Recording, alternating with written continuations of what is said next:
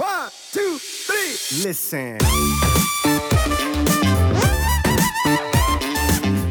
Dann habe ich das analysiert, habe gesagt, okay, muss ein bisschen mehr Beine trainieren, muss ein bisschen härter kommen und dann im nächsten Jahr habe ich dann gewonnen und dann für drei Jahre am Stück gewonnen und dann kamen so langsam die nächsten Ziele und das war dann halt, okay, deutscher Meister, was kommt jetzt? Okay, dann, dann musst du jetzt wohl Weltmeister werden. Irgendwie. Was heißt, musst du? Dann, dann wollte ich Weltmeister werden. Das ist ganz interessant. Ich habe damals, ähm, weiß nicht, ob ich das schon mal irgendwo erzählt habe, aber das war so eine Situation auf dem Schulhof tatsächlich.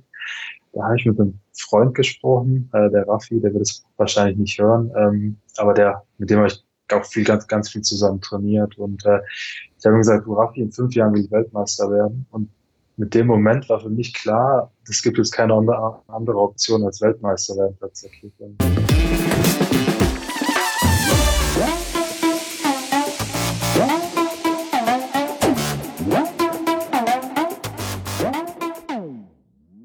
Moin aus Hamburg und willkommen zu The Art of Personal Training. Mein Name ist Arnorte, der Host der Sendung, wie immer noch, äh, wie immer noch.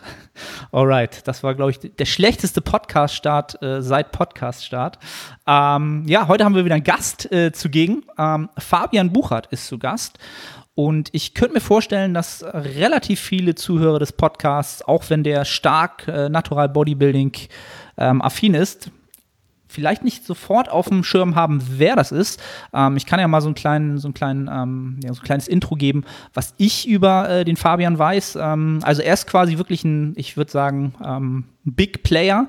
Wir können heute mal, glaube ich, so ein bisschen im Englischen bleiben, weil der Fabian auch äh, äh, vielleicht da gut mit um kann.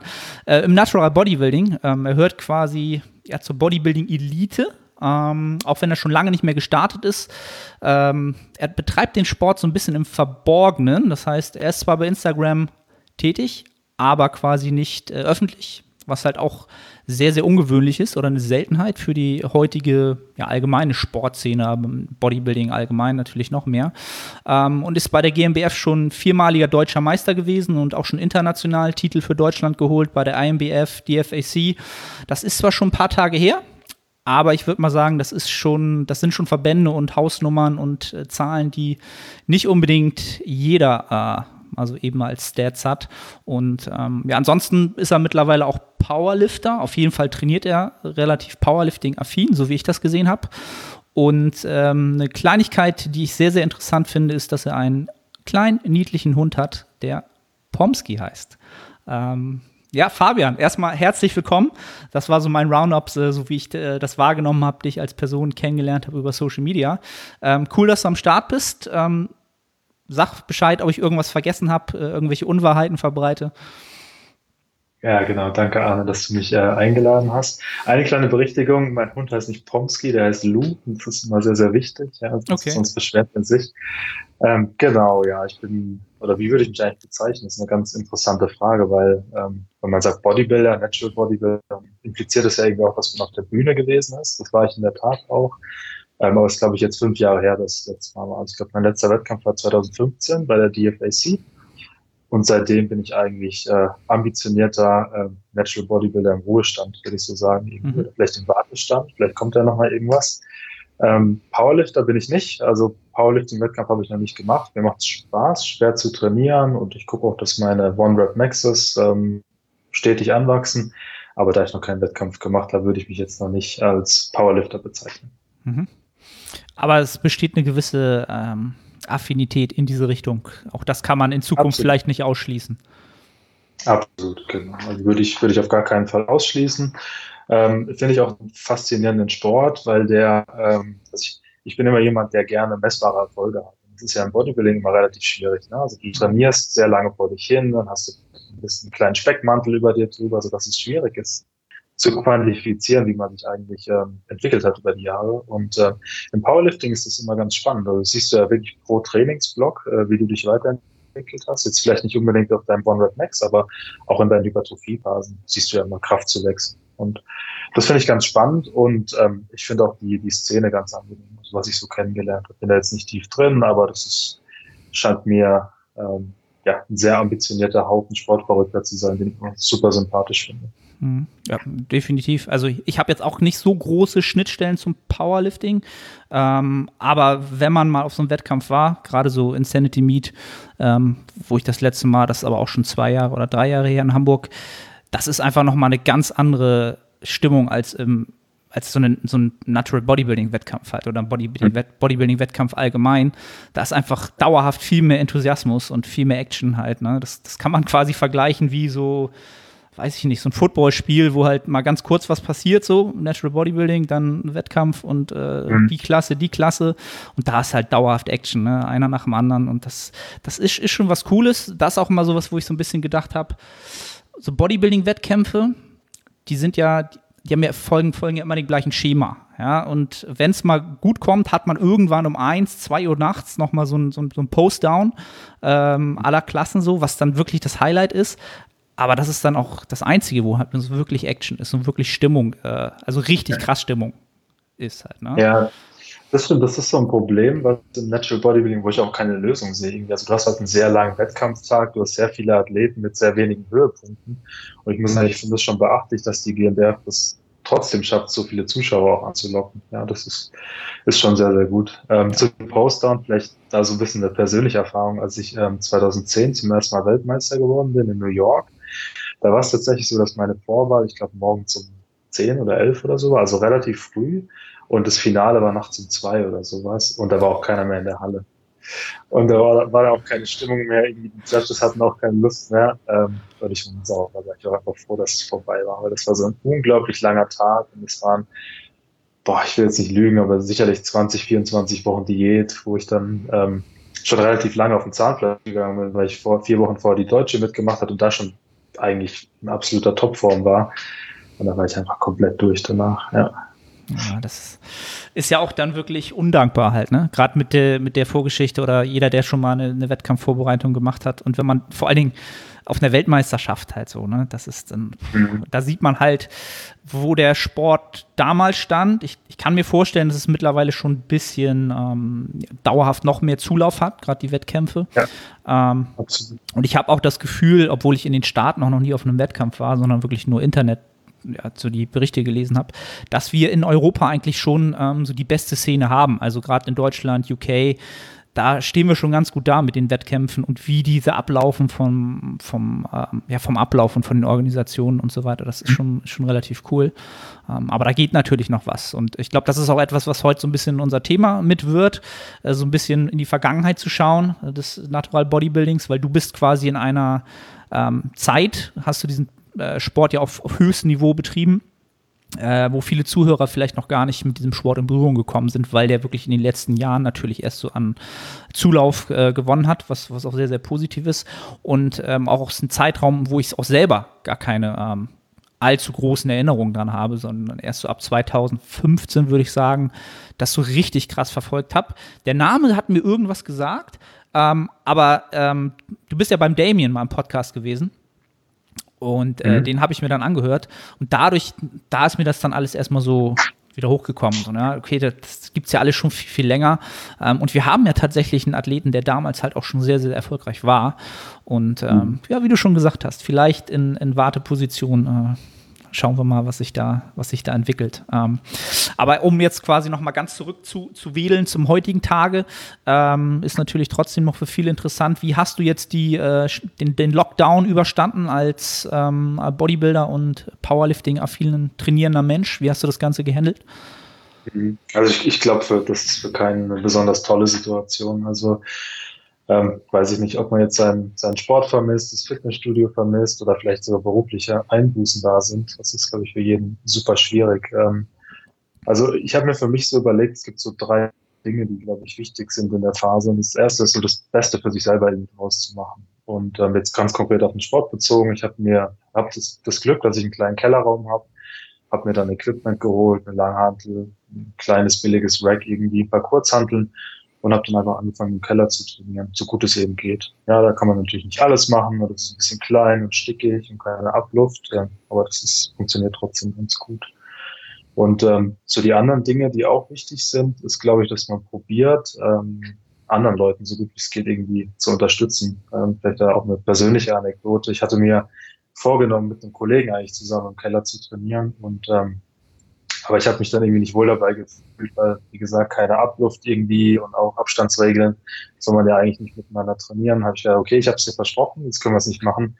Und dann habe ich ihm auch einen Langhantelssatz ähm, quasi ausgeliehen jetzt für die Phase, dass er dann bei sich zu Hause in der Garage trainieren kann. Okay. Ich glaube, der dritte Punkt ist so, ähm, dass man versucht, aus der Situation irgendwie zu lernen. Und ähm, ich habe jetzt für mich daraus gezogen, ähm, dass Ruhephasen auch mal ganz gut sind irgendwie. Also ich bin jemand, der eigentlich immer relativ viel unter Strom steht, also vor allem beruflich, gar nicht jetzt mal so vom Sport, also ich bin viel am Reisen und so weiter. Und ähm, jetzt mit den, ich glaube mittlerweile zehn Wochen Lockdown oder so, äh, war ich jetzt im Homeoffice. Und ich muss sagen, das war eine der produktivsten Phasen meines Lebens tatsächlich, weil man einfach, ja, weil so ein bisschen externer Stress weggefallen ist. Diese Reiserei zum Beispiel, das Pendeln, ähm, man konnte sich auf wichtige Projekte fokussieren und ähm, interessanterweise habe ich jetzt auch angefangen, in den letzten paar Wochen auch einige PRs in der Kniebeuge zu machen, was ich glaube ich auch darauf zurückführen würde, dass ich ähm, bisschen fokussierter trainiert habe, ein bisschen kürzer, fokussierter und einfach die Balance zwischen dem allgemeinen Stress, den man so im Leben hat, und dem Sport einfach besser gepasst hat jetzt. Und das ist auch so eine Sache, die werde ich auf jeden Fall auch mitnehmen, äh, wenn da der normale Wahnsinn wieder weitergeht.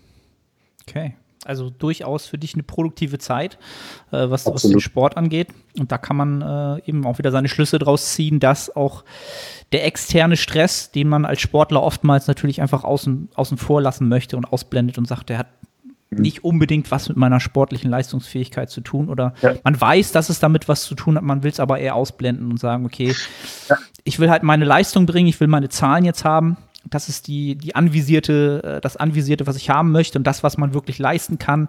Da kann halt eine Diskrepanz entstehen.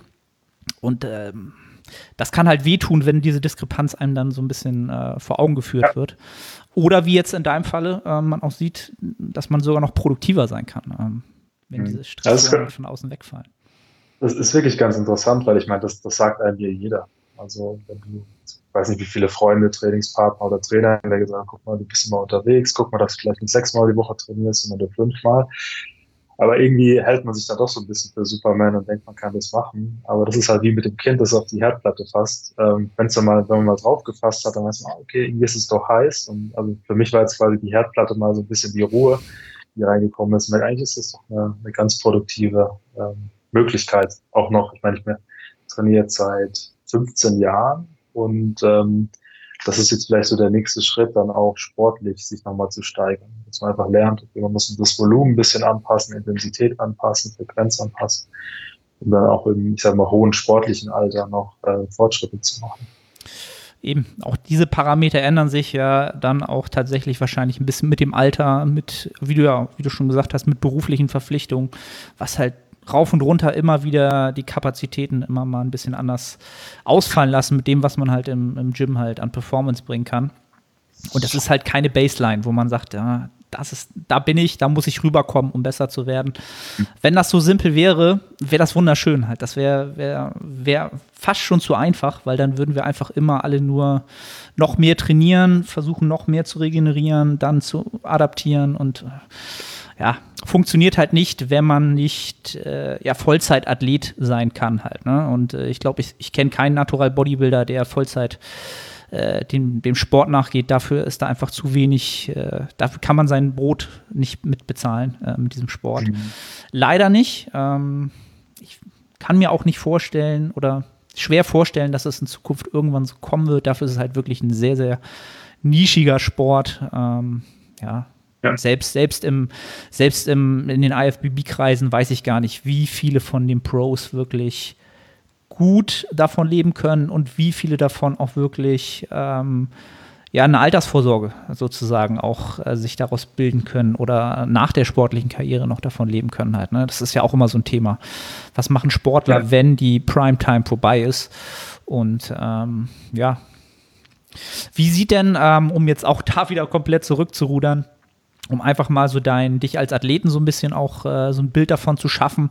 Ähm, du hast ja gesagt, das sind jetzt schon 15 Jahre Training oder fast schon 15 Jahre Training. Ähm, warum Bodybuilding und wie, wie bist du dazu gekommen? Einfach um mal so. Ja, ähm, das war ursprünglich gar keine bewusste Entscheidung. Ähm, ich habe ähm, immer schon relativ auf hohem Niveau Sport gemacht. Also ich habe Basketball gespielt, das war jetzt nicht so auf einem hohen Niveau, aber ich habe vorhin Judo gemacht. Ähm, aber dann sind mir so ein paar körperliche äh, angeborene Gebrechen, sage ich mal, dazwischen gekommen, als ich dann so 15, 16 war. Und zwar, ich habe ähm, mein linkes Bein ist deutlich kürzer als mein rechtes, also so knappe zwei Zentimeter. Dadurch habe ich eine ganz gute Skoliose im Rücken und ähm, meine Kniescheiben verlaufen auch nicht richtig, sondern die verlaufen deutlich zu weit außen. Und ähm, das hat dann dazu geführt, dass mir beim Judo immer die Kniescheibe rausgesprungen ist. Und ähm, gerade auf meinem Standbein und so weiter, das war dann immer ein bisschen schwierig. Ähm, wurde dann auch mehrmals operiert und dann bin ich so in die Reha reingerutscht. Ähm, und ähm, mir hat es Spaß gemacht, so das Reha-Krafttraining. Und ich hatte dann das Glück, dass ähm, bei mir im Fitnessstudio der Nicolas Rojas trainiert hat, der ähm, quasi Athlet noch älterer Stunde ist als ich, also schon deutlich länger dabei ist auch. Und äh, ja, der, das, das hat mich fasziniert. Er hat das wettkampfmäßig gemacht und ähm, also mich hat das irgendwie motiviert, dass es auch, ich sag mal, mit ähm, körperlich angeschlagen noch Möglichkeiten gibt, Leistungssport auf, auf einem hohen Niveau zu machen. Und das war für mich halt äh, das Bodybuilding. Und das ist irgendwie, also im Nachhinein betrachtet, äh, eine ganz interessante Sache, weil ich bin eigentlich nicht so der Bühnenmensch. Also ich bin, glaube ich, eine sehr introvertierte Person. Ja, und ich, ich, ich mag es auch nicht so, irgendwie im Mittelpunkt zu stehen oder sowas. Und da ist Bodybuilding eigentlich was ganz, das ganz Falsche, würde man eigentlich sagen. Ähm, aber ich habe das für mich so ein bisschen als Herausforderung gesehen. Zum einen, also mich auch persönlich weiterzuentwickeln. Ähm, diese Bühnenangst oder so, ähm, ich weiß nicht, ob man das Angst nennen kann, wahrscheinlich nicht, aber das ungute Gefühl vor Personen, was auszuführen, ähm, zu verlieren. Und auf der anderen Seite, ähm, wie gesagt, ich bin, ich bin äh, Vollblut-Leistungssportler ähm, und ähm, ich wollte den Leistungssport weitermachen auf hoher Ebene und ich habe gemerkt, dass da so ein bisschen meine, äh, ja, meine, meine Talente, also zum Beispiel solche Sachen wie äh, gutes Durchhaltevermögen, Disziplin und so weiter, mich da weiterbringen können. Und habe ich gedacht, ja, probiere ich doch mal Bodybuilding aus. Ja. Und so kam es dazu. Hast du natürlich genau. auch mit dem, mit dem Nikolas natürlich auch äh, gleich eine Schnittstelle gefunden oder auch jemanden gefunden, der, ähm, ich schätze mal damals auch ähm, besser hättest, hättest du es wahrscheinlich gar nicht treffen können. Nee, ähm, gerade damals, ja. muss man überlegen, damals war das ja noch was ganz anderes. Also da, was wir heute als Angebot ähm, mit, mit Personal Trainern haben, mit Wissen, was kostenpflichtig oder kostenfrei verfügbar ist, gab es ja damals gar nicht. Also es gab ein paar Bücher irgendwie, aber dass du mit einer Person in Kontakt warst, die schon vielleicht selber Erfahrung gesammelt hat ähm, und auch sich das Wissen selber angeeignet hat über Trainerlizenz beispielsweise, das war damals absolut nicht äh, gang und gäbe. Und das ist auf jeden Fall eine sehr glückliche Fügung gewesen. Ja, das hat sehr gut gepasst. Sportlich wie auch äh, persönlich auf jeden Fall. Ja. Also und, und finde ich halt auch sehr interessant, dass du sagst, dass du dich eher als äh, introvertierter Mensch siehst und dass das ja klar mhm. eigentlich so, so ein bisschen schwer einhergeht mit dem Bodybuilding, wo man sich halt natürlich ja. sehr, sehr ja, narzisstisch immer im Spiegel betrachtet und äh, natürlich auf der Bühne präsentiert und sich auch präsentieren muss.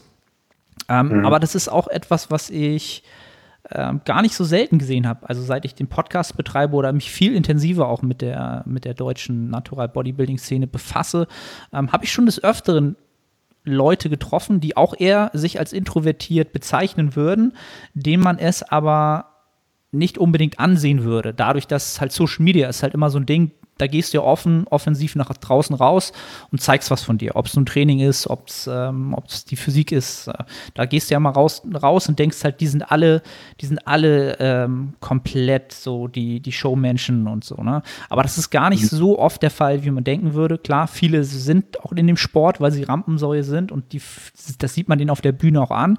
Aber es gibt halt auch andere, die das genauso machen, ruhig machen und das ist halt auch das, was ich bei dir super interessant finde, dass du halt, wie gesagt, den, den Sport komplett für dich betreibst, halt ähm, unterm Radar bist und nicht irgendwie bei Instagram jeden Tag irgendwas hochlädst und machst und tust, sondern es einfach für dich machst. Ähm, und das ist dann vielleicht auch so die, ähm, der Übergang zur nächsten Frage. Ähm, warum macht man jetzt sozusagen auch noch Wettkämpfe? Ne? Also Bodybuilding, ähm, da kommen ja viele rein oder langsam rein. In meinem Falle halt auch, ich habe mich erst vor ja, vielleicht wirklich vor drei Jahren wirklich zum Bodybuilding bekannt, halt, ne? Weil ich halt auch ein introvertierter Mensch bin, extrem. Und auch jemand, der immer selbst selbstkritisch ist und ich mir nie selbst zugestanden hätte, mich als Bodybuilder zu sehen. Einfach weil mir die Muskelmasse aus meiner Sicht immer gefehlt hat. Ja, also ich bin kein Bodybuilder, ich habe immer Fitness gemacht und ja, so ein bisschen, so Mans Physik vielleicht gerade so, aber das hätte auch nicht mal gereicht. Ne? Und dieses sich dazu bekennen, das ist ja dann nochmal so ein Punkt und dann auch wirklich zu sagen, ich mache jetzt, ein, mach jetzt einen Wettkampf, wo es äh, halt nochmal zig Faktoren gibt, die man erlernen muss, mit denen man sich befassen muss. Ähm, was war denn so dein, ähm, ja, so das, das Motiv dahinter, das erste Mal einen Wettkampf auch wirklich anzustreben? War das von Anfang an sofort so die Vision mit dabei oder erstmal nur den Sport gemacht und das kam dann mit der Zeit? Ähm, es kam mit der Zeit, würde ich sagen. Und ich, ich glaube, ich hatte einen Hauptgrund dazu. Das war wirklich der, der Leistungsaspekt. Also ich hatte im Judo immer das Ziel gehabt, deutscher Meister zu werden. Aber das war relativ klar nach den ersten Knie-OPs, dass das auch nicht mehr der Fall werden würde. Da habe ich mir gedacht, okay, ähm, Bodybuilding, ich scheine relativ talentiert zu sein. Warum versuche ich nicht deutscher Meister im Bodybuilding zu werden? Und das war dann auch das Ziel, was ich mir gesteckt habe. Ähm, beim ersten Wettkampf ist es ganz gut in die Hose gegangen. Ich habe dann Sechster geworden damals, keine Beine gehabt, irgendwie auch nicht hart gewesen, so wirklich.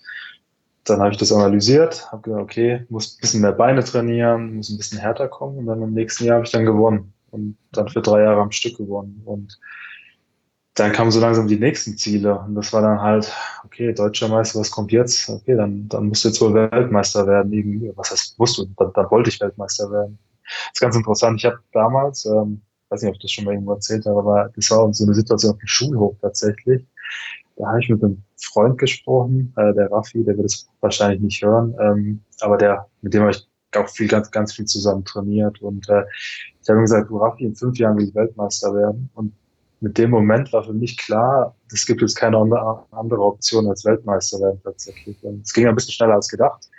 Das war dann mit 21 schon der Fall. Ähm, ich glaube, das war dann zwei Jahre, nachdem ich dieses Gespräch geführt hatte. Aber das war für mich so die Hauptmotivation. Also wirklich, ich habe ein Talent in der Sache und jetzt will ich wissen, wie weit ich das ausreizen kann, wie ich mich in der, in der deutschen oder in der Weltspitze äh, positionieren kann. Krass. Und okay. ein ganz wichtiger Aspekt, ich meine, das Training habe ich immer geliebt. Also egal, ob das jetzt Kniebeugen sind oder ob das, weiß ich nicht, irgendwelche Monster-Supersitze an der Beinpresse sind oder Curls, hat mir immer super, super viel Spaß gemacht. Also ich glaube, du hättest mich nachts um vier wecken können und ich hätte immer sofort gesagt, ja, ich komme mit jetzt ins Gym mit auf jeden Fall, weil ich mir einfach super Spaß gemacht habe. Okay, also die, die Passion fürs Training, die war sowieso schon dann wahrscheinlich so, wie man das so sagt, ab dem ersten Tag im Gym war das Feuer sozusagen ja. geweckt und es ist halt auch nie wieder erloschen. Aber das ist natürlich schon, wenn du sagst, dass dich so intrinsisch wahrscheinlich einfach dieser ähm, dieser Gedanke, wie weit kann ich sozusagen meine Leistung ausreizen, mein Potenzial wirklich maximal ausreizen, wie weit kann ich es treiben, halt, da ist natürlich der Weltmeistertitel das, das höchste Gut.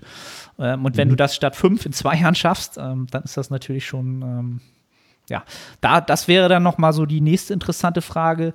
In diesen zwei Jahren, ähm, wir als Bodybuilder, wir sehen uns ja quasi, oder das, da kommen wir vielleicht später auch nochmal zu, als Menschen, die einen Sport betreiben, der halt enorm, ja, mit enorm viel ähm, Hingabe betrieben werden muss, mit Passion, mit ganz, ganz vielen Einschnitten im Privatleben einhergeht.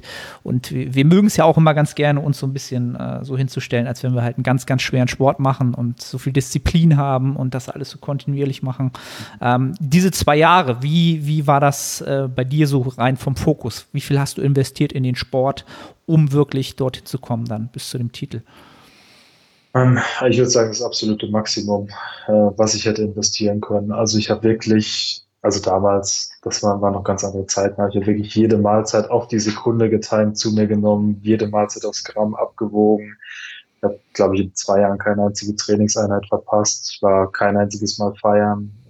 Das sind alles so Dinge, würde man heute sagen, es ist gar nicht nötig. Du kannst genauso gut sein, ohne diese Einschnitte zu machen. Aber damals, ja, da wusste ich es einfach nicht besser. Und dann habe ich ja, gut, wenn ich dieses Ziel habe, dann muss ich halt auch alles ähm, rein investieren. Ähm, jetzt im Nachhinein hätte ich es wahrscheinlich anders gemacht.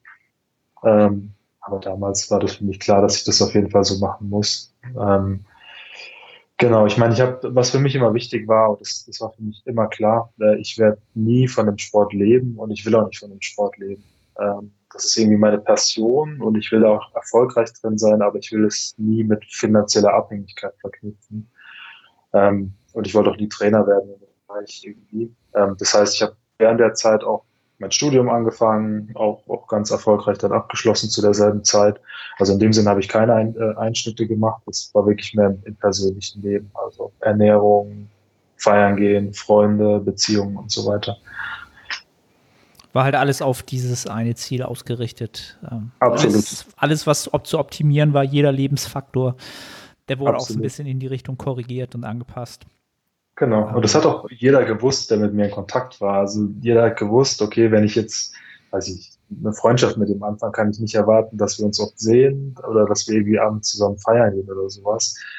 Ähm, das war so, ja, ich glaube, relativ bekannt in, den Leuten ein bisschen weiteren Umfeld von mir auf jeden Fall. Hast, hast du das bewusst immer kommuniziert oder hat sich das einfach so auch im Freundeskreis rumgesprochen? So, ja, so Fabian, cool, so, aber ähm, abends ist nichts mit ihm anzufangen. So, der, der will, der Bodybuilding.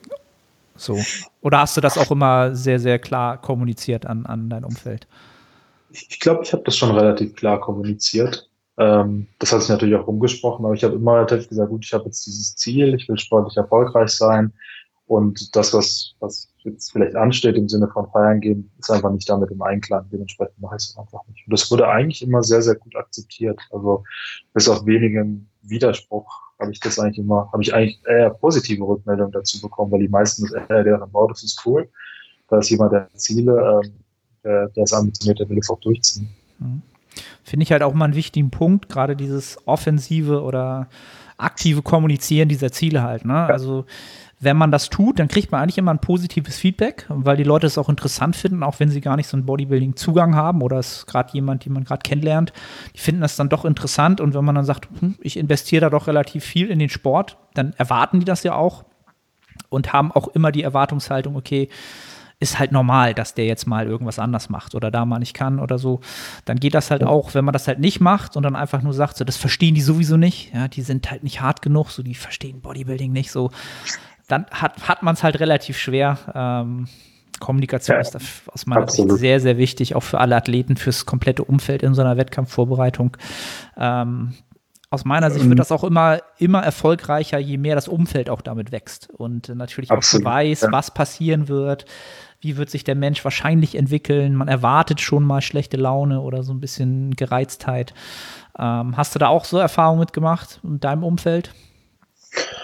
Ähm, schlechte Laune und Gereiztheit nicht, äh, muss ich sagen. Ich glaube, ich war einfach immer jemand, der sehr, sehr ruhig und dann wahrscheinlich noch ein bisschen introvertierter war. Ähm, vielleicht so ein bisschen Nervosität, so Richtung äh, Wettkampftag, was sich dann vielleicht auch ein bisschen schlechter Laune oder dass man ein bisschen zickig ist, widerspiegelt. Ähm, aber allgemein habe ich immer probiert, den Einfluss auf mein Umfeld ähm, so gering zu halten wie möglich. Ja, das war mir immer wichtig. Also die Leute, die quasi akzeptiert haben, dass ich den Sport leistungsmäßig mache, sollten jetzt nicht noch extra darunter leiden, weil ich jetzt irgendwie besonders schlecht gelaunt bin oder sowas. Das habe ich mal probiert, ähm, voneinander zu trennen. Aber der eine Punkt mit der Kommunikation, den du gesagt hast, ist super wichtig. Und das ist nicht nur im Sport so. Also wenn man wirklich Ziele hat, dann sollte man das auch seinem Umfeld kommunizieren. Das führt zum einen, glaube ich, zu einer ganz guten, nochmal extrinsischen Motivation, aber vor allen Dingen führt es nicht so zu so unangenehmen Situationen, wo man so merkt, dass die, die Ziele vielleicht misaligned sind, ja, ganz, mhm. ganz unbewusst. Und ähm, also auch was, was berufliche Ziele angeht oder sowas, ist immer ganz wichtig, ähm, dass man da sein Umfeld mitnimmt auf jeden Fall. Was ich auch interessant finde, was du jetzt eben sagtest, ist halt, dass du früh gesagt hast, auch wenn du schon erfolgreich in dem Sport warst, dass du früh für dich gesagt hast, okay, das bleibt meine Passion. Ich möchte da beruflich mhm. jetzt nicht unbedingt ähm, in diese Richtung was einschlagen und da auch nicht unbedingt Abhängigkeit entwickeln. Und das ist auch etwas, äh, wo wir vielleicht später nochmal zukommen, wo man vielleicht mal so schaut, was die Weltspitze denn so im, im Bodybuilding oder natural, gerade im Natural Bodybuilding so, wo es so Parallelen gibt. Und oftmals sehe ich es halt wirklich auch so, dass du halt oftmals Athleten hast, die im Top-Niveau performen, halt in der Weltspitze sind, aber nicht unbedingt in dem Sport auch beruflich tätig sind. Dass es wirklich zwei mhm. Bereiche gibt, was aus meiner Sicht auch sehr, sehr produktiv ist, wenn man das eine macht und dann das andere macht. Ähm, und dann gibt es natürlich auch die Leute, so, so, wie ich zum Beispiel, der, der sich ganz klar mit dem Sport irgendwann dann auch die berufliche Passion gefunden hat, mit Personal Training und jetzt auch mit dem Coaching. Ähm, da, da, muss man aber auch immer wissen, falls jetzt Zuhörer sind, die sagen, ja, ich liebe den Sport so, es gibt, glaube ich, nichts Besseres, als wenn ich jetzt im Studio auch Leuten helfen könnte. Überlegt euch das wirklich sehr, sehr, sehr gut, denn in dem Moment mhm. ist die Passion auch immer etwas, wo ihr auch Arbeit reinstecken stecken müsst und auch Tätigkeiten und auch Sachen erlernen müsst, die keinen Spaß machen. Ja? Also ich finde es halt immer ganz, ganz wichtig, das äh, zu sagen, dieses, diese ganzen ähm, Motivationscoaches oder Life-Coaches, ich weiß nicht, wie sie sie nennen, die dann immer sagen, ja, du musst da nie wieder arbeiten, wenn du dann einen Traumjob hast und noch das machst das ist die komplette Lüge halt. Ja, also wenn du anfängst, das zu tun, musst du auch Sachen lernen, wo du keinen Spaß dran hast. Ja, Steuern, mhm. Buchhaltung, immer irgendwas musst du erstmal lernen, wissen, wen du fragen musst. Das ist alles Pain. Deswegen finde ich halt sehr, sehr interessant, ähm, weil ich halt schon immer beobachte, klar versucht man so rauszukriegen, was hat die Weltspitze, was tut die Weltspitze, äh, so, was gibt es da für Parallelen, was eint, wo gibt es Schnittmengen. Ja, und viele haben halt mhm ein sehr, sehr intaktes Privatleben und auch eine sehr, sehr erfolgreiche Karriere außerhalb des Sports. Sind auch da sehr, sehr erfolgreich, natürlich im Übertrag. Ähm, und daher finde ich das äh, sehr, sehr interessant. Um jetzt mal so ein bisschen wieder so diese Vergangenheit und, und aktuelle Situation ähm, wieder aufzugreifen, ähm, dann machst du den Sport ja jetzt schon sehr, sehr, sehr lange. Ähm, ist aus deiner Sicht so die Entwicklung der Athleten, hat sich da über die letzte Dekade dramatisch was getan? Wie siehst du so die Entwicklung der Athleten? Ähm, ich hatte zuletzt auch einen Gast, wo wir so ein bisschen rausgekriegt haben, es trainieren natürlich viele Leute sehr, sehr ähnlich, weil wir natürlich auch die Sportwissenschaft immer neue Erkenntnisse gewinnt und viele Athleten auch ziemlich ähnlich aussehen mittlerweile. Quote mhm. unquote. Ja. Ähm, wie hast du so die Entwicklung über die letzten zehn Jahre gesehen? Gibt es da eine Entwicklung? Ja, das ist eine super spannende Frage. Ich finde es schwer zu beantworten. Ähm, ich bin ein großer Basketball-Fan und es geht ja jetzt so ein bisschen die Debatte darum, wer ist der beste Basketballer aller mhm. Zeiten? Ist es Michael Jordan oder LeBron James? Mhm. Ähm, und solche Fragen hast du bestimmt auch im Boxen mit Muhammad Ali und anderen Schwergewichtsgrößen. Und es ist einfach immer schwer, weil die halt nicht gegeneinander gespielt haben oder sowas. Ähm, ich glaube, beim Bodybuilding ist es vielleicht ein bisschen einfacher zu beantworten. Ähm, also ich glaube, dass die ähm, dass das Talentfeld insgesamt deutlich breiter geworden ist im Bodybuilding. Du hattest früher in den Anfängen ähm, absolute Ausnahmeathleten, ähm, zum Beispiel wie jemand wie den Andreas Plate, ähm, könnt ihr mal googeln, äh, wird wahrscheinlich, werden wahrscheinlich die wenigsten kennen, aber der hat ähm, damals bei der GmbF ist er, glaube ich, zweimal deutscher Meister geworden, auch bei der IFBB im Classic Bodybuilding ähm, hat er einiges gerissen. Und ähm, der war damals ein absoluter Ausreißer. Und ich glaube, der würde heute auch noch ähm, auf jeden Fall in der Weltspitze mit, äh, mitspielen. Ähm, aber es war halt, wie gesagt, ein Ausreißer. Dann hattest du, glaube ich, ein ganz gutes so Mittelfeld. Ähm, und du hattest halt auch relativ viele Ausreißer dann nach unten, so die heute wahrscheinlich nicht mehr äh, auf einer Bühne zu finden wären. Ähm, und was du heute halt hast, du hast ein, ein deutlich breiteres Talentfeld. Also du siehst halt auf der Bühne, dass so die, die Top 6 wirklich so richtig hart umkämpft sind. Also da kannst du teilweise dann Platz 6 mit Platz 1 auch irgendwie tauschen, wenn du irgendwie was anderes ein bisschen umbewertest. Das hättest du damals wahrscheinlich nicht gehabt. Dann war dann meistens der der Erste, das war klar und alles andere war dann schon relativ weit ähm, abgefallen. Und ich, ich finde, das ist eine, eine super gute Entwicklung. Und ich habe ähm, auch so ein bisschen in Vorbereitung zu dem Podcast mich gefragt, woran liegt das? Und ich glaube, das sind so zwei Faktoren, äh, die sich da in die Hände spielen. Der eine Punkt ist natürlich, das Wissen ist jetzt viel breiter verteilt. Ja, du hast, du hast super Coaches überall, du kriegst Wissen aus dem Internet und so weiter, so dass die Leute deutlich informierter trainieren und vielleicht auch auf eine Weise trainieren, dass sie langfristig ähm, erfolgreich in dem Sport sein können. Ja, also so diese ganzen Sachen, die man früher so propagiert hat mit, ähm, weiß ich nicht, man darf nur Hähnchen und Reis essen oder sowas, haben ja auch dazu geführt, dass gewisse Talente irgendwann abgesprungen sind, weil es einfach nicht durchhaltbar war. Und heute, dadurch, dass man eine viel realistischere Einstellung hat, äh, besseres Wissen hat, ähm, können Talente besser entwickelt werden, aber auch besser gehalten werden. Und ich glaube, der andere Aspekt, den du so hast, ähm, ist, ähm, dass du dadurch, dass der Sport bekannter geworden ist, ziehst du jetzt auch mehr Talente an. Ähm, ich weiß nicht, ob du den Film äh, The Carter-Effekt kennst. Ähm, da geht es um, um Basketball in, in Kanada. Also ähm, Kanada ist eine absolute Eishockey-Nation und ähm, da gab es ein Basketballteam, die Toronto Raptors, mhm. und ähm, die waren, also keiner hat sich für die interessiert, weil alle einfach Basketball, äh, einfach alle äh, Eishockey geliebt haben und nicht Basketball. Und dann kam mal diese Figur, der Vince Carter, äh, Superstar, kennt vielleicht auch Leute außerhalb vom Basketball. Und auf einmal haben die Leute angefangen, so ein bisschen auf den Hinterhöfen Basketball zu spielen. Und mittlerweile hast du super kanadische Basketballspieler äh, in der NBA. Und ich glaube, du hast sowas auch in gewisser Weise im Natural Bodybuilding. Du hast, ähm, der Sport ist bekannter geworden und dann sind sicherlich Athlet, einige talentierte Athleten, die vielleicht früher Kampfsport gemacht hätten, Boxen oder irgendwas anderes gemacht hätten, wurden davon angezogen und ähm, ja, und das ist natürlich immer gut, wenn du äh, vielleicht den, die äh, eine Person von einer Million eine super Genetik hast, erhöhst du natürlich die Wahrscheinlichkeit, wenn du mehr Leute in den Sport reinholst. Und ich glaube, die beiden äh, Effekte führen einfach dazu, dass du jetzt deutlich, einen deutlich breiteren Talentpool hast und zumindest so meine externe Beobachtung auch einen gesünderen Talentpool. Also ich habe das Gefühl, dass der der ganze Sport und die Einstellung zum Sport deutlich gesünder geworden ist, als, als äh, wie das früher war. Im mhm. Sinne von zu viel Verbissenheit. Es gibt auch andere Dinge, die im Leben wichtig sind. Es muss nicht nur Brut und Reis sein. Ähm, guck auch auf deine mentale Gesundheit. Und ich glaube, es ist eine super Entwicklung auf jeden Fall. Ja. Kann ich, kann ich nur zustimmen. Also Natural Bodybuilding, wenn man ihn bewusst betreibt und äh, sich auch dem bewusst ist, was so wirklich eine, eine Endhärte Wettkampfvorbereitung halt äh, mit dir macht, auch hormonell und ähm, vielleicht auch vom Essverhalten. Und da jemand an der Seite hast, der dich da rein und auch wieder rausführt, dann mhm. ähm, das mal so ein bisschen ausgeklammert, ist es ein unglaublich ähm, ja doch gesundheitsfördernder Sport, würde ich sagen.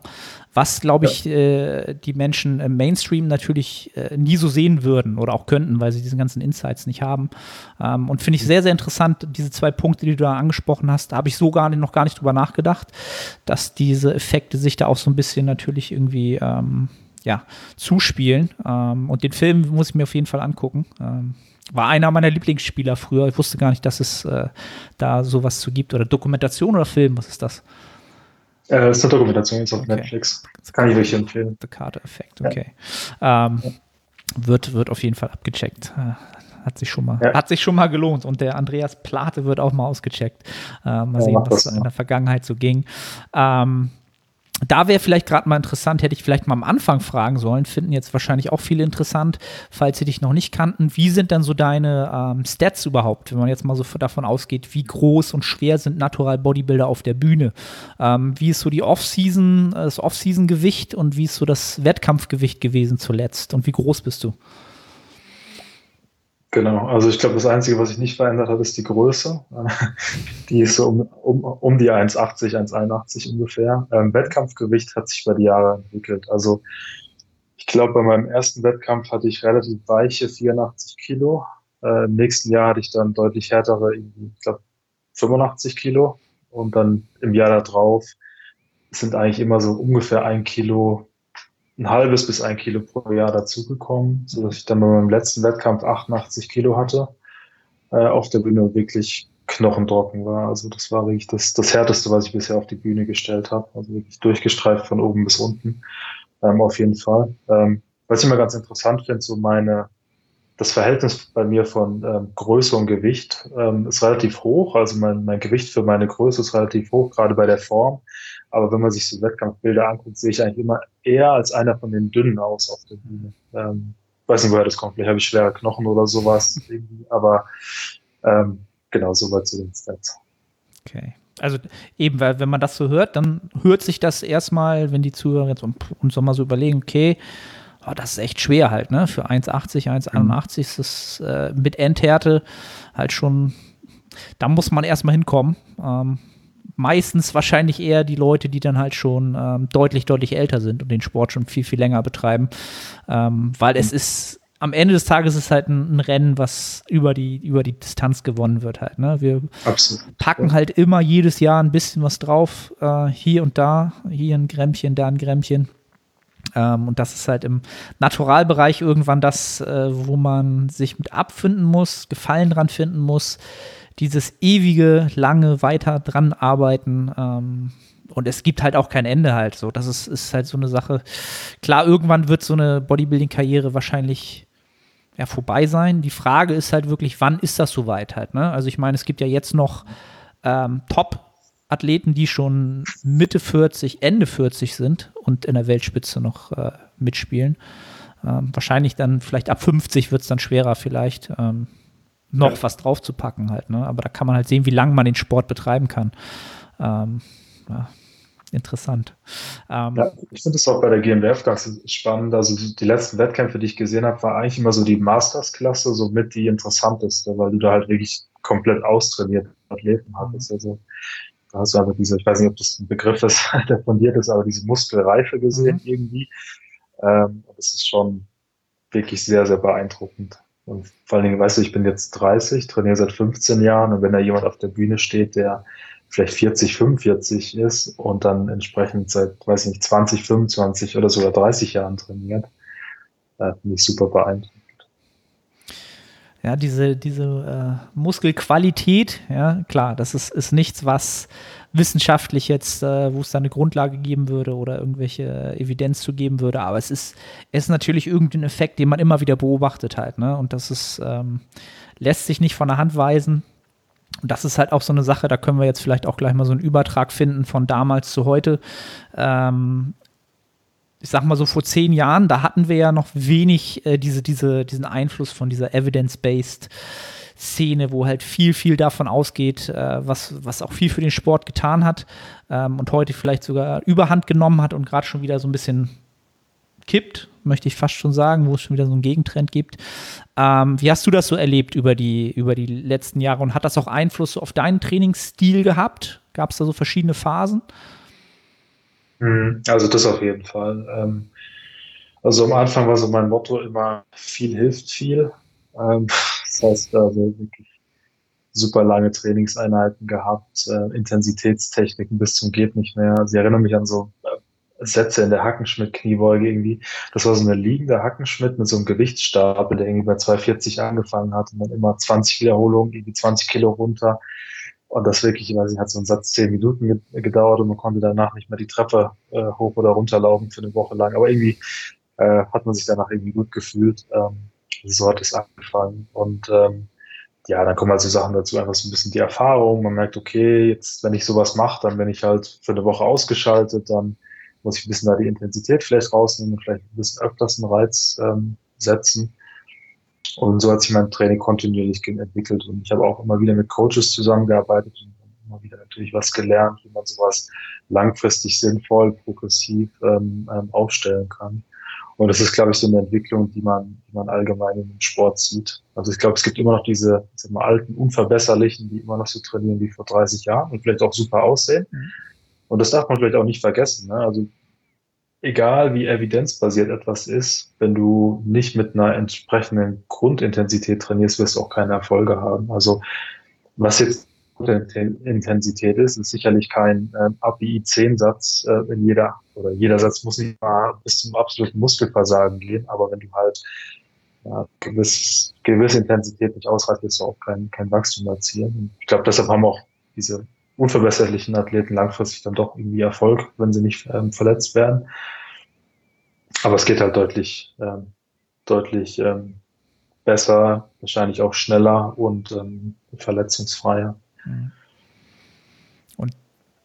habe ich ja auch gerade erst vor einem halben Jahr auch wieder so eine Erfahrung im Studio erlebt, halt, wo zwei Trainierende halt da standen und genau so einen Satz, so wie du ihn halt äh, wahrscheinlich damals gemacht hast, äh, durchgeführt haben, wo halt irgendwie immer zehn Wiederholungen und die haben wirklich ohne Spaß, weil also ich erzähle es halt immer wieder, weil ich alles, allen meinen Personal Training äh, Klienten damals erzählt habe. Sie haben halt wirklich, ein Satz ging halt zehn Minuten oder länger halt, ne? Ja. Und äh, der eine Trainierende sagte dann halt irgendwann, ich spüre meine Fußsohlen nicht mehr, ja, und die Antwort äh, seines Trainers oder Trainingspartners war halt, es ist auch nicht deine Scheißaufgabe, deine Füße zu spüren, sondern deine Quads wegzuballern.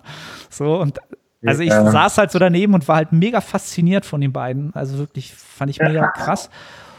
Und die lagen dann halt auch nach ihren Sätzen noch mal 20 Minuten hinter der Beinpresse. Da haben sie es nämlich dran gemacht mhm. und, und, sind auch nicht mehr klargekommen so halt. Ne? Und ähm, die sahen aber auch gut aus, die Jungs. Kann man nicht, nicht anders sagen. Die waren sicherlich auch eher im Enhanced-Bereich unterwegs, aber den hat das vielleicht, ja. den macht das vielleicht Spaß. Weißt du, das ist so eine Sache fraglich, glaub, ob da so da, dauerhaft das so durchgeführt werden kann, aber wenn du genau, Spaß daran hast, ey, dann, dann mach's. Ne? Also ich meine, vielleicht auch so eine Anekdote. Also ich, ich hatte ja vorhin erzählt, dass ich bei meinem ersten Wettkampf keine Beine hatte und ähm, ich habe dann wirklich ein Jahr lang so trainiert und hatte dann am nächsten Wettkampf die besten Beine vom ganzen Feld wahrscheinlich. Aber der Punkt ist halt, wie lange kannst du sowas durchhalten? Also ich schätze mich als sehr, sehr disziplinierten Athleten ein, der auch wahrscheinlich eine höhere Schmerztoleranz hat als andere und auch ähm, ja, allgemein mehr, mehr Intensität verträgt als andere. Ähm, und ich war da schon an meinen Grenzen und ähm, also ein zweites Jahr hätte ich das sicherlich nicht durchgehalten. Und ähm, das ist halt was, was viele vergessen. Also wenn du halt weiß ich nicht, zwei Monate so trainierst, wirst du keinen Fortschritt haben. Äh, wenn du es ein Jahr durchtrainierst, dann wirst du vielleicht einen Fortschritt haben, aber wirst du danach vielleicht nicht mehr weitermachen oder wirst dich verletzen. Das ist halt den Aspekt, den man, den man nicht vergessen darf. Also mhm. Langfristigkeit. Genau. Also es gibt wahrscheinlich immer Phasen auch in dem Sport, in dem man richtig aufs Gaspedal drückt und auch drücken muss, um die, das nächste Level zu erreichen. Ähm, man kann ja. aber nicht durch, durchrasen, ähm, denn dann wird einem das wieder auf die Füße fallen. Funktioniert nicht. Nee. Und da wäre jetzt so quasi das, das nächste Thema, was, was sich bei dir dann ja natürlich so ein bisschen ähm, ja, was, was ich halt sehr, sehr beeindruckend finde, äh, wenn man sich dein Training anguckt, dieser Aspekt, dass du halt mittlerweile sehr, sehr schwer trainierst, also kann man schon sagen, also dieser Powerlifting, das, wann ist das Powerlifting so bei dir dazugekommen und was, was hat es in deinem Training bewirkt? Mhm. Ähm, Hintergrund war, ähm, ich habe ähm, ein Jahr lang in den USA studiert ähm, und habe dann da an der Uni trainiert und das war wirklich so ein Campus, wie man vielleicht aus College-Filmen kennt. Also du hattest da halt wirklich ein Gym, wo du zehn Power Racks hattest und ähm, ich habe da äh, mit zwei guten Freunden trainiert, die in die Richtung trainiert haben. Und die haben mir zum ersten Mal gezeigt, wie eigentlich eine richtige Kniebeuge aussieht, dass es auch gerne mal unter 90 Grad sein darf, dass es nicht immer 20 Wiederholungen sein müssen für die Beine, sondern auch ein bisschen schwerer sein kann. Und ich habe damals mein Training umgekrempelt, so ein bisschen, weil ich einfach gemerkt habe, okay, das, das wird sicherlich ein Weg sein, mit dem ich langfristiger erfolgreich sein kann. Also saubere Technik.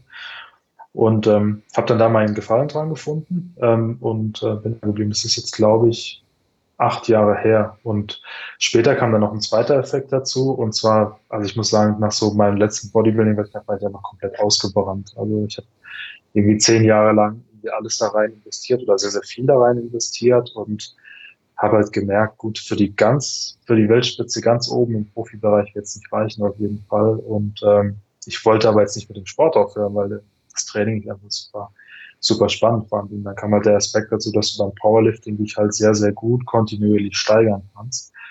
Ähm, und dann habe ich das so in mein Training eingebaut, habe mir halt Ziele gesetzt, habe gesagt, okay, ich will jetzt bis Ende des Jahres irgendwie 300 Kilo heben oder sowas, oder ich will jetzt, weiß ich nicht, 200 Kilo beugen oder so. Ähm, und dann einfach dann daran gearbeitet.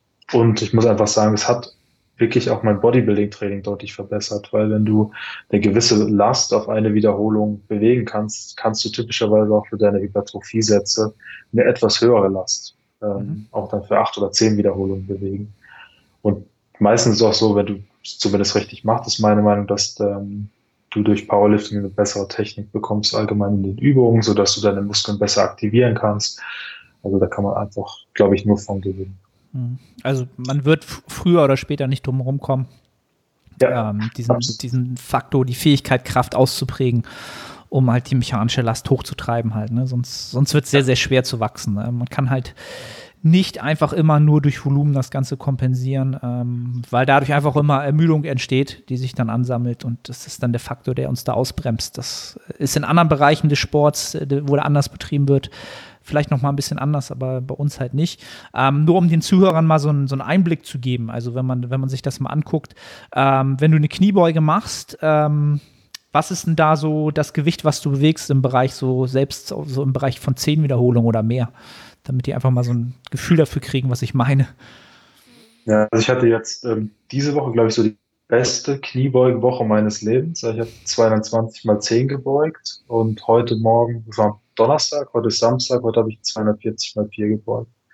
Also sind so die Gewichte. Ich glaube, wenn man das so hochrechnet auf dem Board Rep Max, werden das so sind 260 Kilo wahrscheinlich sein, die für eine Wiederholung gehen. Ähm, ja, genau. Also bei den 220 mal 10 muss man sagen, das ist kein Gewicht, was ich jetzt über mehrere Sätze bewegen könnte, sonst halt ein Satz, wo wirklich ein Maximum ist.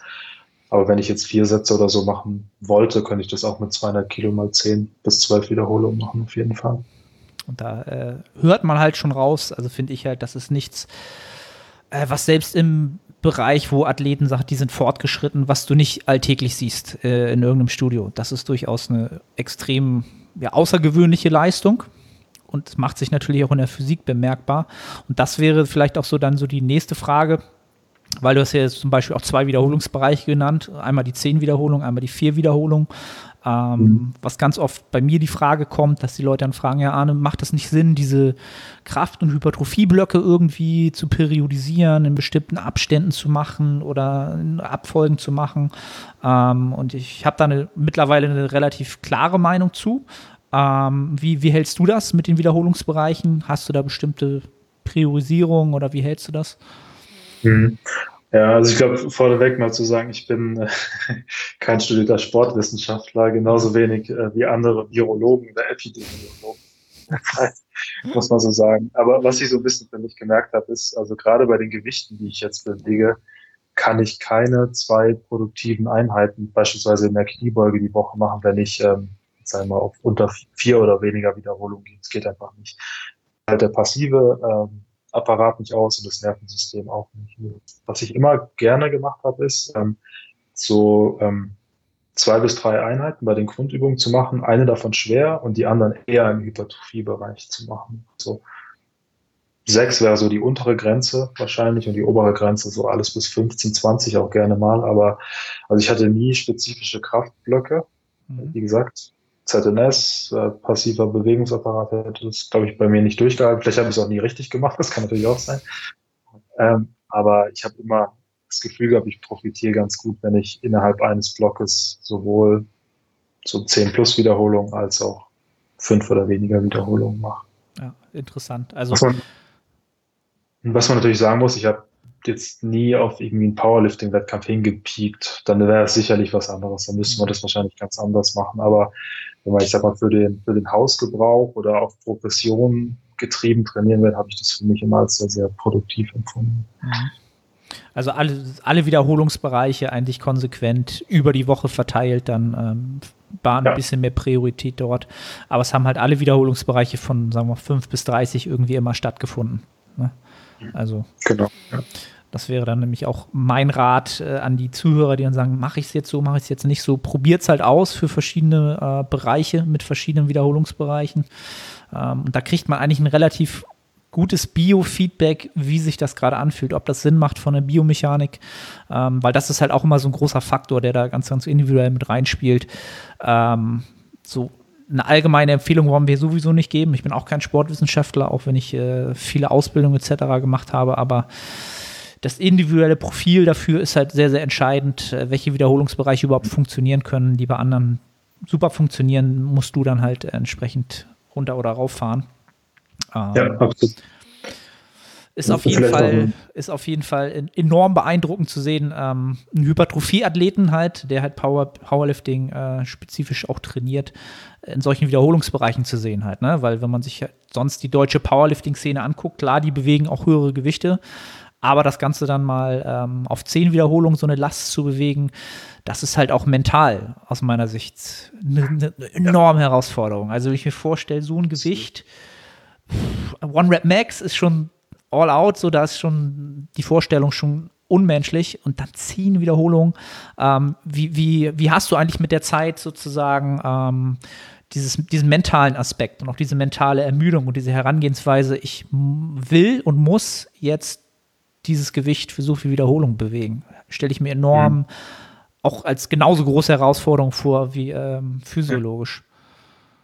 Also ich, ich, glaube, der Hintergrund ähm, kommt schon lange vor dem Kraftsport. Also wie gesagt, ich habe früher Judo gemacht mhm. und ähm, ich muss sagen, ich habe das Judo-Training immer als härter empfunden als das Krafttraining, weil du halt, du hast so eine Mischung aus Kraft, die du dafür brauchst, aber immer über einen längeren Zeitraum. Also so ein Judo-Kampf geht fünf Minuten, du hast immer kürzere Unterbrechungen und so.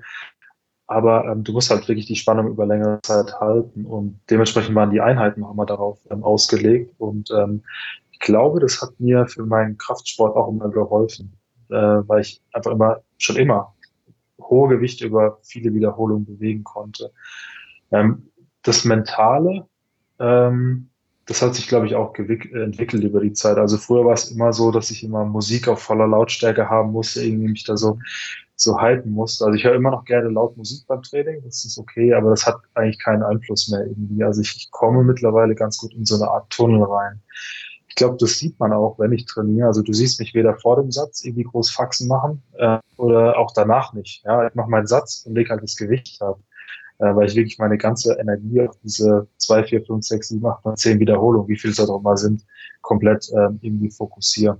Ähm, kann leider keine Tipps geben, wie das gut geht, aber ähm, also wirklich, es geht, geht nur um den Fokus ähm, am Ende. Und eine Sache ist, glaube ich, du musst ähm, Vertrauen haben in, in deine Fähigkeiten. Also ich würde, ähm, ja, also du, ein Gewicht, wenn ich das irgendwie zehnmal bewege, dann, dann muss ich es vorher schon mal mindestens mal achtmal irgendwie bewegt haben. Das ist, was ich meine. Also wenn du zu große Sprünge machst, dann dass es dir selber schon unrealistisch vorkommt. Auch wenn es vielleicht gehen würde, das, das würde ich auch mental nicht verpacken. Ich arbeite mich da immer relativ langsam und progressiv nach oben. Mhm. Gerade auch das innerhalb. Finde ich, find ich halt auch sehr, sehr äh, bemerkenswert. Du trainierst ja auch ohne Spotter. Ne? Also auch selbst wenn du so eine, so eine, so eine 4 Rams raushaust, trainierst du halt auch ohne Spotter.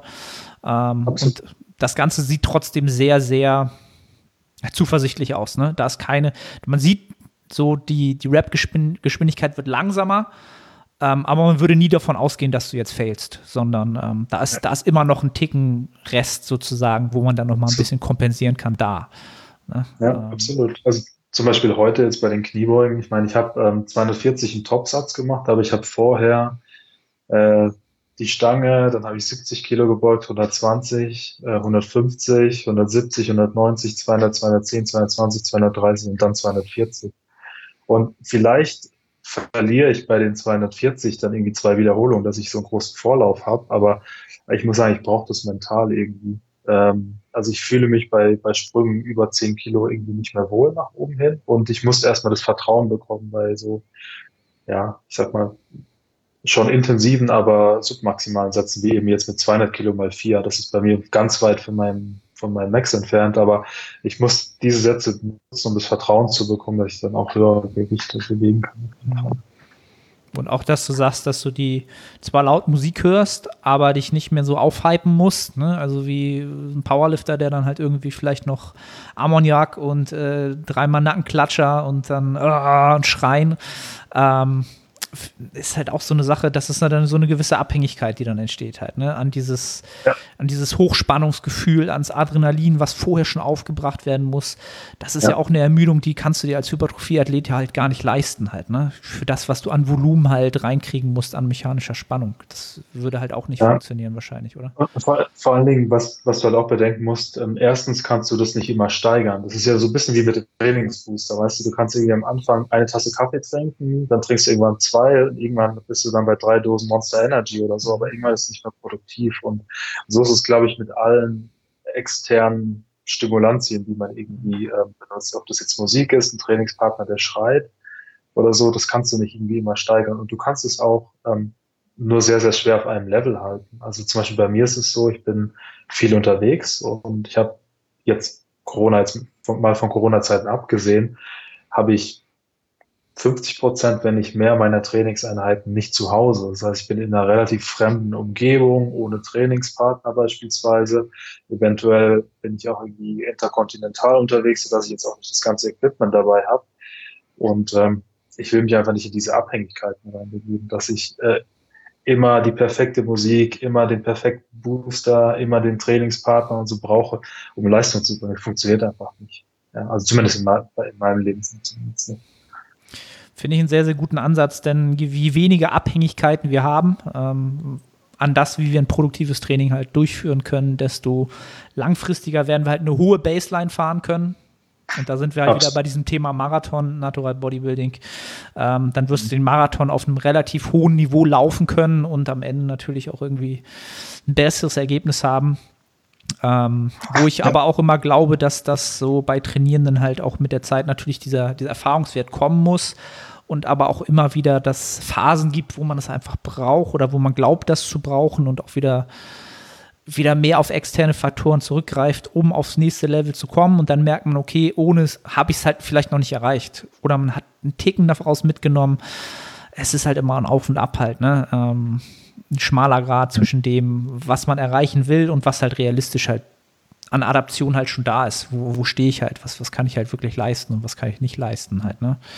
Ähm, wenn man da vielleicht mal so zum, zum, um zum Ende zu kommen, noch mal so ein bisschen, wenn es jetzt darum geht, dass du vielleicht Schwachstellen bei dir ausgemacht hast, damals oder mit der Zeit in deiner Trainingskarriere, hast du da bestimmte ähm, Methoden angewandt oder was hat für dich gut funktioniert, um dort ähm, ja, besser zu werden?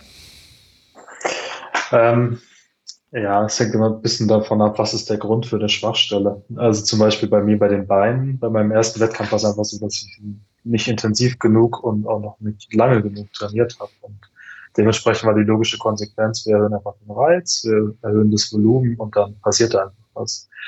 Ähm, das ist jetzt nicht eine Schwachstelle im klassischen Sinne. Ähm, bei genetischen Schwachstellen, ähm, das ist bei mir beispielsweise die Brust, würde ich sagen, das ist relativ flach und bin ich auch relativ schwach im Bankdrücken im Vergleich jetzt zur Kniebeuge oder zum Kreuzheben. Ähm, was ich da gemerkt habe, ist, dass mir ein etwas höheres Volumen oder eine etwas höhere Frequenz ähm, hilft, aber die Intensität eventuell nicht ganz so hoch.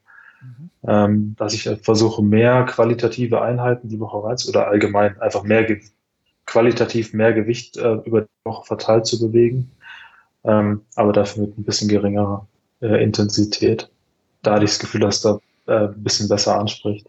Was ich nie gemacht habe, ist, äh, dass ich jetzt gesagt habe, okay, um jetzt eine gute Brust zu entwickeln, fahre ich jetzt das äh, Volumen oder die Intensität bei einer, bei einer Stärke zurück. Also wie jetzt bei mir beispielsweise bei den Beinen. Ähm, weiß ich nicht, hätte vielleicht auch was gebracht, irgendwie so ein bisschen den Gesamtstress äh, zu reduzieren, anderweitig und dann vollen Fokus darauf zu setzen. Aber ich meine, eine Sache ist aber einfach, du brauchst einfach den Spaß am Training auch. Und äh, Stärken zu trainieren macht immer Spaß, ist immer motivierend. Dementsprechend wollte ich das nicht streichen. Natürlich nicht. Aber auch interessant zu hören, dass, äh, dass du da einen anderen Weg gehen musstest oder rausgefunden hast, dass jetzt bei der Brust einfach auch ähm, nicht der typische Weg äh, funktioniert hat, einfach äh, nur mehr zu machen, sondern einfach die Qualität zu erhöhen mhm. pro äh, Reiz und, und Zeitphase sozusagen. Ähm, was halt, glaube ich, auch wichtig ist für viele mal zu hören dass ähm, mehr definiert sein muss, halt, wie ich nur mehr mache. Ne? Und wie ja. qualitativ, ob es qualitativ ist oder nur quantitativ, ähm, was, was mache ich halt wirklich, um den Muskel anzusteuern. Und ähm, da glaube ich auch, ist ein ganz großer Faktor, weil du halt auch schon so lange trainierst, wirklich diese Bewegungskompetenz, sondern nicht das halt wirklich immer, äh, wie stark kann ich halt wirklich einen Muskel ansteuern, zu welchem Grad ähm, und wie gut kann ich ihn isolieren. Ähm, das, das ist einfach eine Fähigkeit, die du als Trainierender über die Jahre immer weiter ausprägst. Ähm, und ich glaube, deswegen auch Athleten, die sehr, sehr, sehr lange den Sport schon betreiben, den siehst du beim Training halt auch an, dass sie den Muskel halt extrem gut reizen können. Und das ist dann halt auch wieder so das Thema, wenn dann die Leute kommen und ja, Athlet XY trainiert halt wie Sau, ja, also rein mit Mitschwung und viel zu viel Gewicht.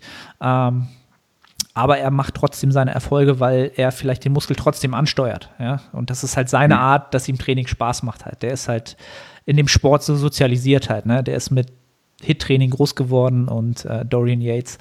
Und dem, dem brauchst du auch nicht erzählen, dass er sauberer trainieren muss, um vielleicht noch bessere mhm. Ergebnisse mhm. zu haben, weil der macht da den Sport einfach nicht mehr halt. Ne? Das, das, das wird ja. dann nicht stattfinden halt. Ähm, cool. Ähm, ja, du hast ja anfangs schon gesagt, äh, sportliche Ziele hast du jetzt nicht akut ne? ähm, in naher Zukunft. Wettkampfziele. Wettkampfziele, Wettkampfziele ja. Sportliche Ziele habe ich auf jeden Fall noch. Welche ja, sind das? Also ich will jetzt ähm, in der Kniebeuge 250 mal 5 beugen. Das ist ein Ziel. Äh, und ich will 220 beugen. Ähm, das, ist so, das ist das zweite Ziel auf jeden Fall. Ähm, Kreuzheben äh, will ich 320 ohne Zughilfen machen. Das habe ich jetzt mit Zughilfen schon mehrmals gehoben, aber noch nicht ohne Zughilfen. Und in der Bank will ich jetzt mal 160 Kilo drücken. Das habe ich zwar vor Jahren mal gemacht, aber so, so Touch and Go. Das soll jetzt mal stabil auch nach, nach Powerlifting-Richtlinien äh, äh, passieren. Nee, Wettkampfziele ähm, habe ich im Moment akut nicht. Also passt einfach im Moment nicht ins Leben rein. Der Fokus ist so jetzt ein bisschen bei anderen Dingen. Ich bin jetzt auch gerade äh, nicht gerade, aber vor eineinhalb Jahren umgezogen ins Ausland und ähm, ja, erstmal das Ausland ein bisschen besser kennenlernen und ähm, vor allen Dingen Fokus auf den Beruf einfach. Das ist das, was mir im Moment auch sehr, sehr viel Spaß macht. Ähm, aber ich glaube, dass ich es trotzdem schaffe, ähm, im Hintergrund weiter so zu trainieren, dass ich, wenn ich mich entscheiden sollte, nochmal einen Wettkampf zu machen, ob das jetzt Powerlifting oder Bodybuilding ist, dass ich da, glaube ich, einen ganz guten Einstieg wiederfinde ohne Probleme. Ich denke auch, du würdest in beiden äh, Sportarten relativ gut abschneiden ähm, und das auch sobald es wieder in diese Richtung gehen würde. Da bin ich mir sehr, sehr sicher, einfach aus dem, was man, was man so weiß, was diese beiden Bereiche so machen. Ähm, auch wenn ich, wie gesagt, Powerlifting gar nicht so affin bin, aber doch das ein oder andere mir anschaue. Ähm, ja, Fabian, vielen, vielen Dank für, die, äh, für das Interview, für den Input äh, deinerseits. Ähm, sollten die Leute äh, mal gucken wollen, ähm, wann du die 200 äh, für 20 beugst, äh, wo könnten sie das sehen? Mhm. Ja, ich habe einen äh, Instagram-Kanal, der ist auch privat. Also ihr müsst ein bisschen Glück haben, dass ich dann auch akzeptieren drücke. Ähm, äh, Fabi Unchained. Ich glaube, Fabi underscore Unchained. Ähm, Probiert es einfach mal. Ähm, was immer hilft, ist, wenn ihr nicht schon irgendwie, also ich nehme keine Leute an, die schon irgendwie tausend anderen folgen oder sowas. Da ist einfach kein Mehrwert drin, sondern da wird schon ein gewisser Fokus da sein. Dann überlege ich mir das auf jeden Fall. Es lohnt ja. sich, es lohnt sich, Freunde. Das sollte man gesehen haben. Ähm, ja, wie gesagt, Fabian, vielen, vielen Dank. Danke an die Zuhörer, ähm, dass sie bis hier durchgehalten haben. Wie immer gerne Screenshotten in die Story packen und ähm, Bewertung da lassen. Freue ich mich, wächst der Podcast. Ähm, und dann hören wir uns im nächsten dementsprechend wieder. Bis dann. Ciao, ciao.